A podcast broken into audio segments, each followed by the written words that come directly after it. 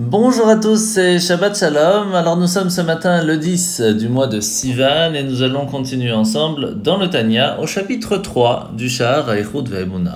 La Azaken nous a expliqué hier et continue de nous expliquer l'importance de savoir qu'a créé le monde. Mais que cela n'est pas suffisant, il faut comprendre comment cela a été fait grâce aux lettres hébraïques qui permettent de faire les différentes créations que nous avons autour de nous et bien sûr selon la façon dont le mot va être dit, va être écrit ou va être créé, c'est ainsi que la matière va recevoir la présence divine d'une façon différente.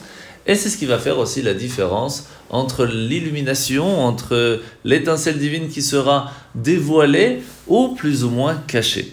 Alors attention par contre à ne pas se tromper en pensant qu'Hachem a créé le monde et qu'après il nous l'a laissé totalement dans les mains et que le libre arbitre est sans limite. Non, ce n'est pas vraiment de cette façon qu'il faut voir les choses, car tout simplement, étant donné qu'Hachem continue de façon continuelle et sans limite à créer, à continuer la création du monde, comme on l'a expliqué hier, eh bien il se trouve encore avec nous et continue de nous donner cette possibilité d'existence. À partir de là, nous devons nous poser une question très simple. Pourquoi est-ce que nous ne voyons pas Dieu? Pourquoi est-ce que nous ne voyons pas tous ces miracles? Comme nous les voyons à un certain moment de l'histoire La réponse est simple. Hachem ne laisse pas à nos yeux la possibilité de les voir à tout moment, et dans notre génération encore moins. Ce qui nous laisse, d'une certaine façon, un libre arbitre beaucoup plus grand. Et c'est une des choses que nous allons voir encore aujourd'hui dans la paracha. À quel moment et comment peut-on ressentir Dieu?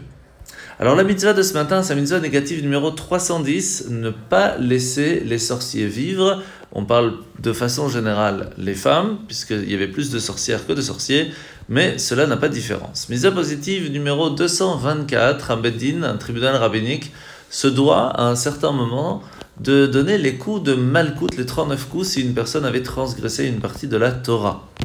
Mitzvah négative numéro 300, c'est l'interdiction de taper plus que ce qu'il ne le doit.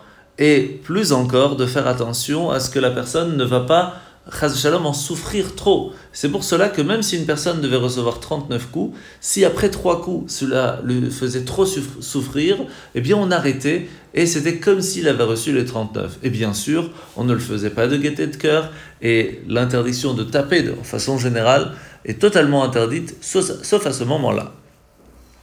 La paracha de la semaine, parachat Nassau. Comme je vous l'ai dit, aujourd'hui nous allons voir, après avoir achevé les offrandes des chefs des tribus, nous allons voir comment est-ce qu'Hachem s'adresse à Moshe à l'intérieur du tabernacle, mais que la voix est tellement forte, mais elle s'arrête à l'entrée de la tente. Ce qui veut dire que le peuple juif ne l'entendait pas, sauf s'il s'y approchait. Et la question est pourquoi?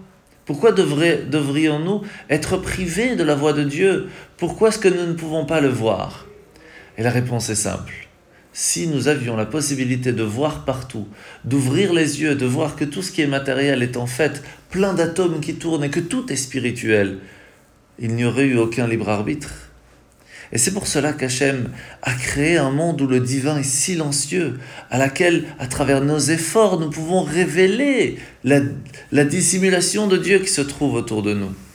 Et c'est lorsque nous venons à la synagogue, lorsque nous profitons des fêtes, de Shabbat, que là nous ressentons un petit peu plus Dieu autour de nous, que nous devons garder cette force et cette lumière pour la mettre au-delà de toute la semaine. En vous souhaitant de passer une très bonne journée, un très bon Shabbat, et Bezrat Hashem, nous, nous repartirons ensemble dimanche.